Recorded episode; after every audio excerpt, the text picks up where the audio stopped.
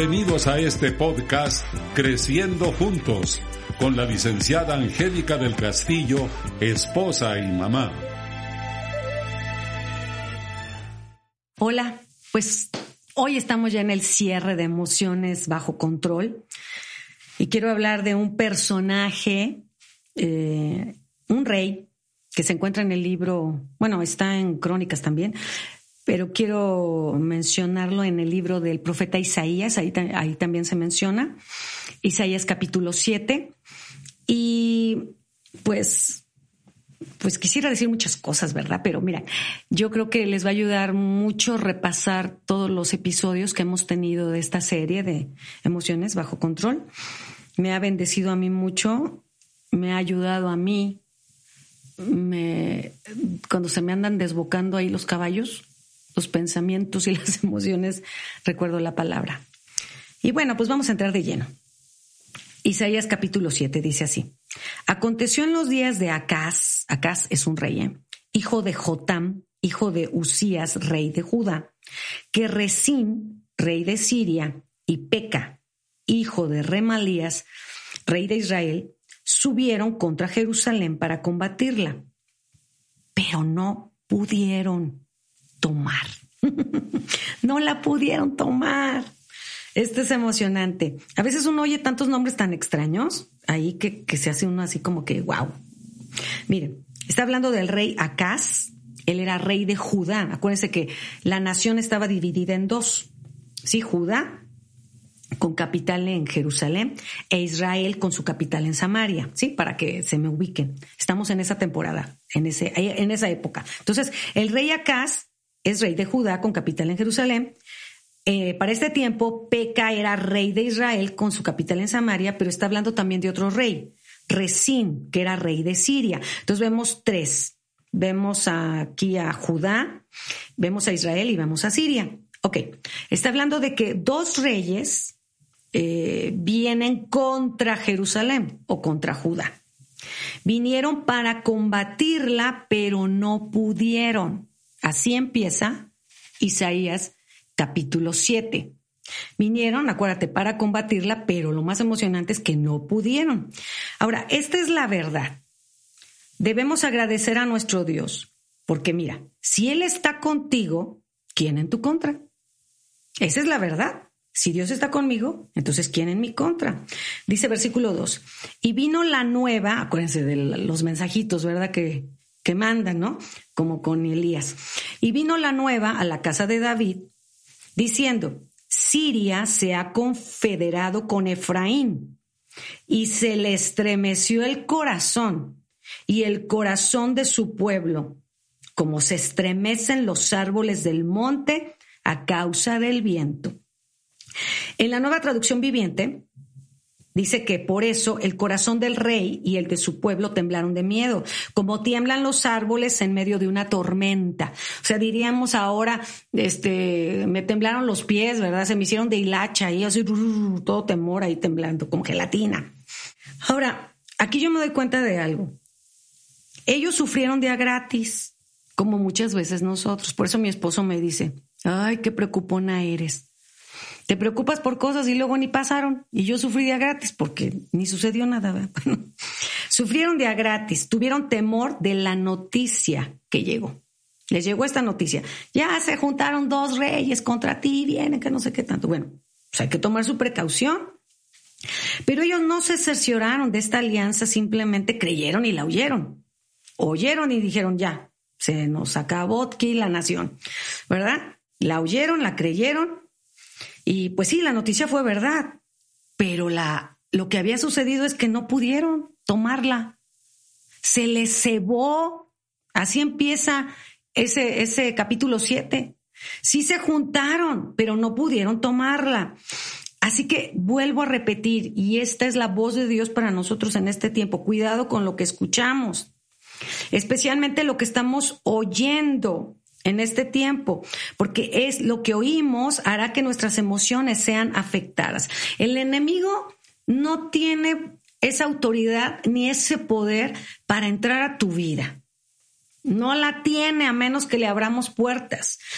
Hay, hay puertas, que mi tema no es las puertas, ¿verdad? Porque hay puertas que abrimos para que el enemigo entre, pero una de ellas son las emociones fuera de control.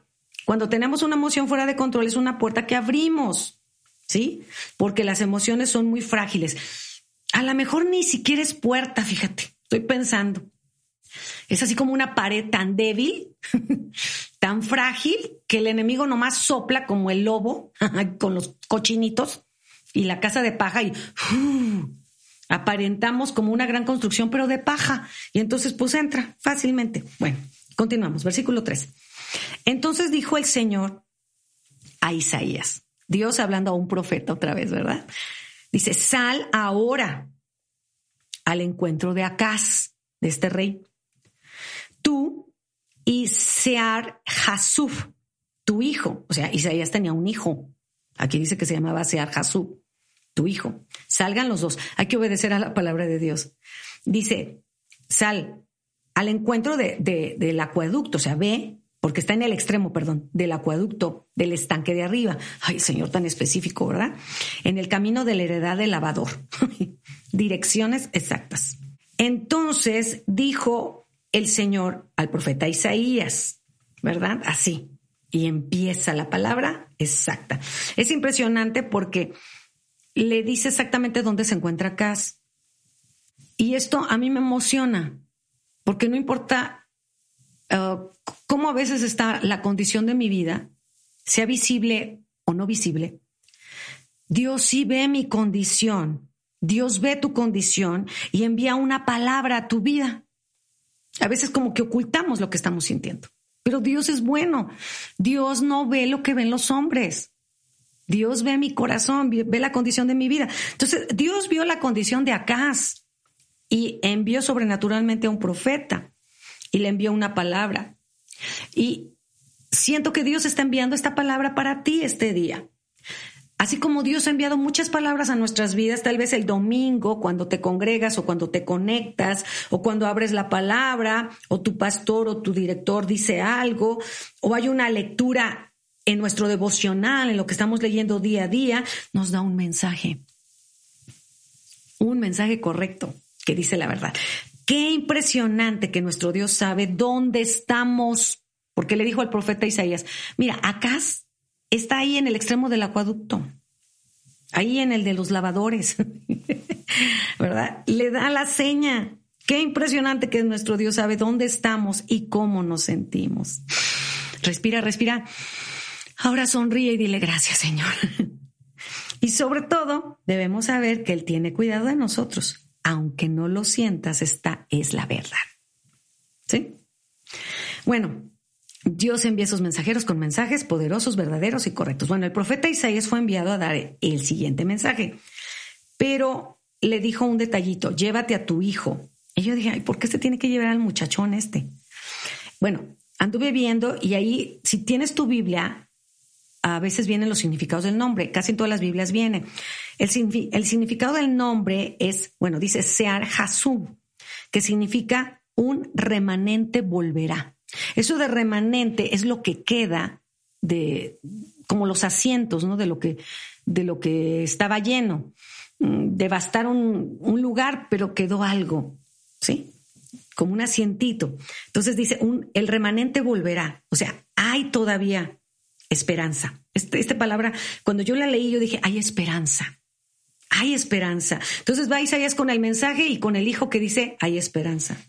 ¿Mm? Ahora, para que le quedara más claro al rey Acaz, yo me imagino que era como un mensaje más visible para él, porque sabía cómo se llamaba el hijo. El rey Acaz dice que estaba en el extremo del acueducto. Ahora yo digo, ¿qué estaba haciendo ahí el rey? Y me fui a unos comentaristas y dice un comentarista que los enemigos, cuando llegaban a una ciudad, lo primero que hacían era envenenar las aguas. Llegaban y echaban veneno, no sé cuál, de qué clase, pero hacían las aguas imposibles de beber para poder atacar la ciudad o que saliera la gente. Y ahí estaba el rey vigilando que no llegara el enemigo al cual le tenía miedo por el mensaje. Ahora, esto me habla de que no solamente estaba temblando el rey, sino que él quiso hacer algo en su fuerza, ¿no? Él dio por hecho que el ataque hacia su pueblo era pues inminente, que ya estaba. Y estaba ahí tratando de cuidar las aguas, como si él pudiera hacer algo, ¿verdad? Yo creo que muchas veces nosotros hacemos tanto como si realmente lo que yo hago vale la pena. Pues son intentos, porque yo no puedo cambiar el corazón de nadie, solo Dios lo puede hacer. Y este fue el mensaje, mira, qué impresionante, versículo 4. Y dile, guarda y repósate, no temas. ¿Sí? Este es el mensaje para nosotros este día, para que nuestras emociones estén bajo control. El Señor nos dice hoy, guarda y repósate, no temas, ni se turbe tu corazón. Esa palabra turbar es la palabra que se encuentra en Juan 14, cuando Jesús le dice, no se turbe tu corazón, no tengas miedo. Si crees en Dios, cree también en mí. En la casa de mi Padre muchas moradas hay. Yo les acabo de enseñar a las mujeres que la palabra turbar, ahí cuando está en Juan 14, habla del mar embravecido, cuando las olas se levantan. Y el Señor les estaba diciendo, no te turbes ni te espantes. Y, y el Señor le dice al rey, guarda, repósate, no temas, ni se turbe tu corazón a causa de estos. Vean cómo el Señor se expresa de los enemigos. De estos dos cabos de tizón que humean. Estos son tizones. Dice, por el ardor de la ira de Resín y de Siria, los que se estaban juntando, y del hijo de Remalías, que era el que estaba ahí. La nueva traducción viviente dice, dile que deje de preocuparse que no hay por qué temer a la ira feroz. Ay, Señor, pero dices ira feroz, ¿verdad? De esos dos tizones apagados que son Resín, rey de Aram, y Peca, hijo de Remalías. Guarda y repósate. Aquieta tus emociones. Ay, ¿sabes cómo se me aquietan a mí? Cuando me pongo a adorar pongo ahí una musiquita y empiezo a adorar, empiezo a llorar, a sacar todo o a enojarme, ¿verdad? Lo que me quiera salir. Pero ahí estoy adorando y al rato ya me calma. Él me calma. No sé qué hagas tú, ¿verdad? Pero ese es una buena, eh, un buen consejo. Aquieta tus emociones. Es tiempo de creer en Dios y lo que Él ha dicho. Ay, sientas paz o no la sientas. Es que no siento. Cállate la boca. No se trata de sentimientos. Sí, es que no la siento como yo quiero sentirla. Bueno, su palabra es verdad. Y si él me dice, pues lo voy a hacer. Y no voy a estar prestando oído al enemigo, pero sí voy a inclinar mi oído a lo que él me está diciendo ahorita. El Señor te dice, guarda y repósate, no tengas temor, aquíétate. ¿Verdad? No temas, no se turbe tu corazón. ¿Por qué? Esta es la verdad del enemigo y de los enemigos de Dios. Estos enemigos dice que son dos tizones apagados. Humean, ¿Qué significa esto? Echan mucho humo, son escandalosos, hacen mucho ruido, pero ya no hay fuego. Si están humeando es que ya se apagó. Dios está interesado en que tú y yo sepamos muy bien este mensaje y que nos quede muy claro. En Dios no hay mentira, en Dios no hay engaño. Quiere que sepamos que el enemigo sabe que no puede hacernos nada a menos que le demos entrada o un lugar frágil para entrar. Y estos son, pues, emociones y pensamientos. Es una manera de darle lugar, no es el único. ¿Verdad? Y, les digo que una manera muy usada del enemigo este, para atacarnos es que siempre viene con otro más, nunca viene solito y no le gusta andar solo, ¿eh? Eso es cierto. O sea, no le gusta la soledad. Y hace un alboroto, hace una bulla que tú dices, no, hombre, es que suena mucho. ¿Para qué? ¿Para qué hace tanto alboroto? Para aterrorizarnos. ¿Se acuerdan de Goliat? ¿Cómo venía y gritaba? Pues es un escándalo. Viene para aterrorizarnos, robarnos y poner, pues ahora sí que a su enviado como rey. ¿Mm? El enemigo quiere mover a Jesús del centro del trono, del primer lugar, de nuestra confianza en Dios. Aunque sea poquito, lo mueve.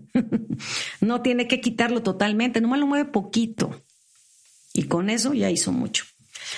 El temor se rechaza al confiar en el perfecto amor de Dios hacia nosotros. La verdad es que, pues quisiera decirte que el temor se va a acabar. Quisiera decirte que nuestras emociones equivocadas se van a acabar, pero eso no es verdad. Te estaría mintiendo. La verdad es que si tú tienes temor en este tiempo, lo vas a seguir sintiendo. Ahora, ¿pero qué debo hacer? Vamos a lo práctico. Lo que tengo que hacer es que aún con el temor encima y me está temblando todo, voy a avanzar. Voy a hacer lo que tengo que hacer. ¿Mm? ¿Por qué? Porque si estoy confiando en Dios, aunque yo esté sintiendo temor, ya perdió su poder. Y poco a poco el sentimiento de confianza en Dios se va a hacer más fuerte. Es que nosotros estamos esperando a no tener miedo para hacer las cosas. Te tengo noticias. No se va a ir. Va a perder poder. Dios te va a fortalecer para que tú seas más fuerte que eso que estás sintiendo. Sí, sea débil. Va a ser más fuerte. Dios en ti, claro que sí, pero vas a tener que hacer las cosas aunque tengas temor, si no, nunca vas a hacer nada. Versículo 5 y versículo 6 de Isaías 7 dice, el enemigo ha acordado maligno consejo contra ti. O sea, Dios quiere que estemos bien enterados de lo que el enemigo ha hecho y quiere hacer y sigue haciendo. Cuando está hablando de maligno consejo, pues está hablando del infierno. Ahora dice que viene contra ti. Eh, y la verdad es que, pues Dios siempre habla de cómo Él es, Él es verdad. Cuando Jesús estaba aquí en la tierra, Jesús les dijo a sus discípulos, o sea, la verdad es que aquí van a tener aflicción, pero pueden confiar, ¿verdad? Yo he vencido. Nomás péguense a mí, permanezcan en mí. Si ustedes permanecen en mí, que yo he vencido, pues les va a ir re bien, ¿verdad? Entonces, cuando dice, ha acordado maligno consejo contra ti, y empieza a hablar del sirio, de Efraín y Remalías, diciendo, ¿verdad? Esto es lo que habla, porque si habla el enemigo y va a usar voces, a veces muy familiares y a veces no tan familiares, dependiendo de lo que te afecte, ¿verdad? Si te afecta mucho lo que la gente dice, pues hasta usa un X extraño. Si no te afecta eso, pues va a usar tu familia, ¿verdad? Porque el enemigo habla y va a usar las bocas de alguien. Aquí el asunto es que no uses, no le dejes usar la tuya, tu boca, para desanimar a otros, ¿verdad? Que sea el Espíritu Santo usando nuestra boca para animar. Bueno, pero el enemigo habla. Y esto es lo que él dice. Vamos contra Judá, sea, vamos contra ti. Y vamos a traer terror. Y luego nos la vamos a repartir. O sea, discúlpame, entre comillas, te la va a partir. Te va a aterrorizar, te va a hacer pedazos. Y luego dice, y nosotros vamos a poner en medio de ella al rey que se nos pegue la gana. Vamos a poner a Tabel. Y vas a saber qué significa eso, ¿verdad? Bueno, él quiere quitar a Jesús de en medio. Y la verdad es que cuando empezamos con un desequilibrio de emociones, pues cualquiera puede venir a poner otro gobierno en nuestra vida, y pues vamos a hacer como una hojita movida por el viento, llevada de aquí para allá, con un gobierno que no es el de Dios. Y pues tenemos que cuidar esto. Yo quisiera que pudiéramos leer el 8 y el 9, pero en la traducción del lenguaje actual. Dice así, porque esto es bien importante. Dice, Damasco es tan solo la capital de Siria y Resín. No es más que su rey. Samaria es tan solo la capital de Israel. Y Peca no es más que su rey. O sea, como diciendo, mira, ahora sí que cuando te dan una patada, alguien dijo una vez nomás, fíjate quién te la dio, porque solamente los burros patean. Entonces el Señor les está diciendo, nada más observa de dónde son, cómo viven, qué hacen. Son eso, esos son. Y dice ahí, está hablando de una profecía, dentro de 75 años Israel dejará de ser una nación. ¿Mm? Está hablándole a Judá.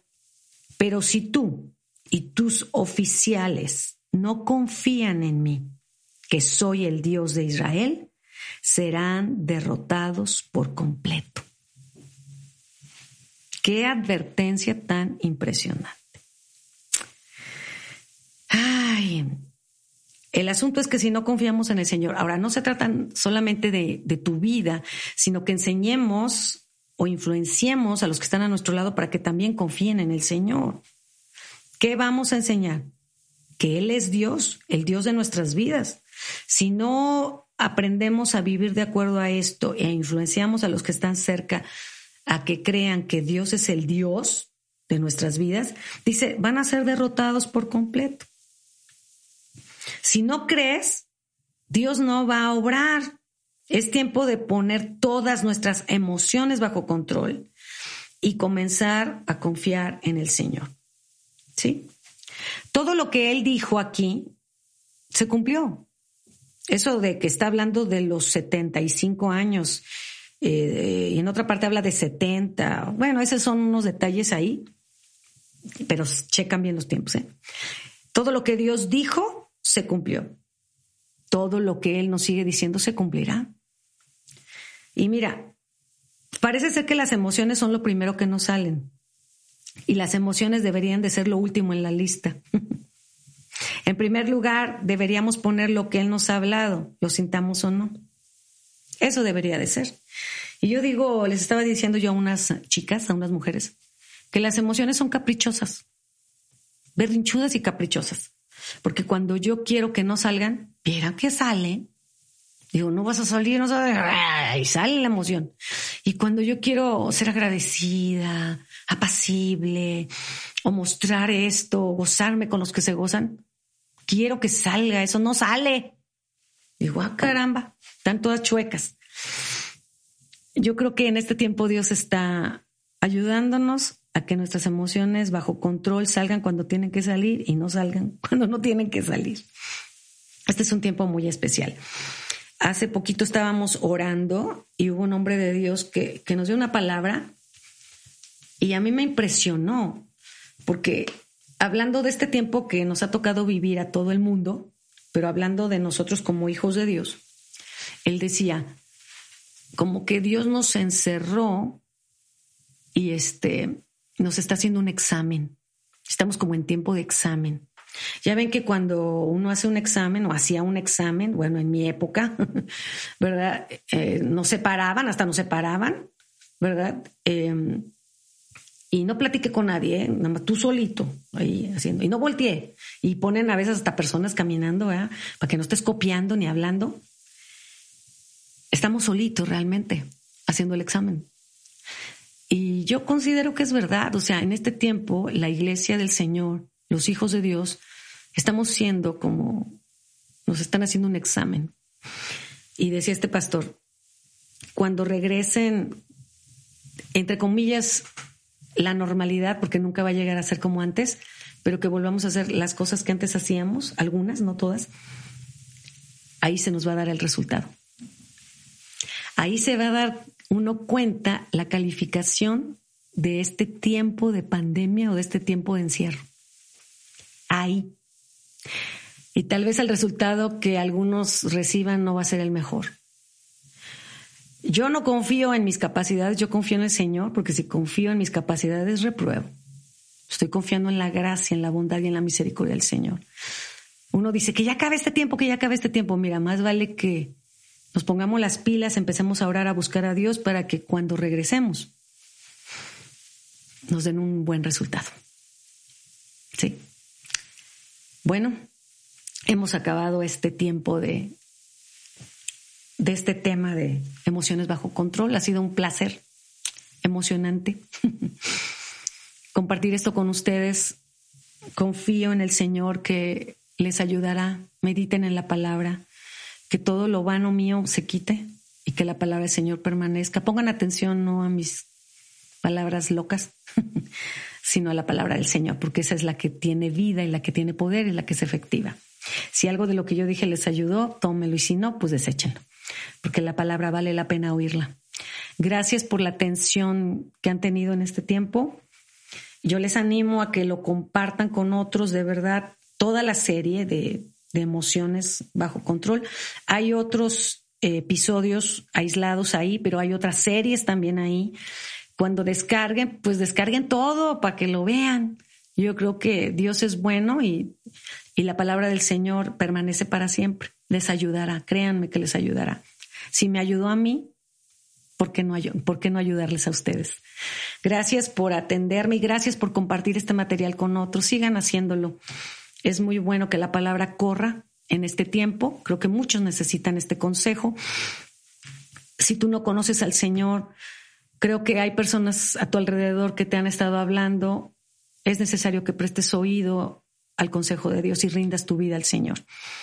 Pero vamos a orar. Señor, gracias por este tiempo, estos episodios que nos permitiste caminar juntos, oyendo tu consejo, a veces más difícil, a veces más fácil a veces viendo rápidos resultados y a veces pues como que todavía no se ve. Pero lo que sí sabemos es que tú estás con nosotros. Te veamos o no, te sintamos o no. Tú eres real, tú eres verdadero. Eres maravilloso y hermoso y a ti te damos la gloria y la honra. Señor, te amamos. Declaro que esta palabra correrá y nadie la detendrá para que aprendamos en este tiempo a ser útiles en tus manos y convertirnos en mensajeros de buenas nuevas, de buenas noticias. El mensaje, tu mensaje, el mensaje poderoso. Tú Jesucristo, dando tu vida por nosotros y nosotros siendo agradecidos y recibiendo ese sacrificio glorioso que nos abrió camino al Padre. Te amamos, Señor. Yo te bendigo a ti que has escuchado esto y declaro que la palabra no volverá a Dios vacía, sino que llevará mucho fruto para la gloria de Dios. Quiero que sigan recordando que no se trata de crecer a lo bruto, se trata de tener un buen crecimiento, porque el crecer nada más así no trae madurez, pero la madurez correcta, la madurez en Cristo, la madurez bien alimentadito siempre te dará buen crecimiento. Así que hasta la próxima. Tendremos sorpresas. Compártelo. Bye. Gracias por acompañarnos en este podcast. Te invitamos a que compartas con tus amigos y familiares para que esta comunidad crezca. Visita nuestro sitio web trigoymiel.org y síguenos en nuestras redes sociales Facebook, Instagram, Twitter y en nuestro canal de YouTube.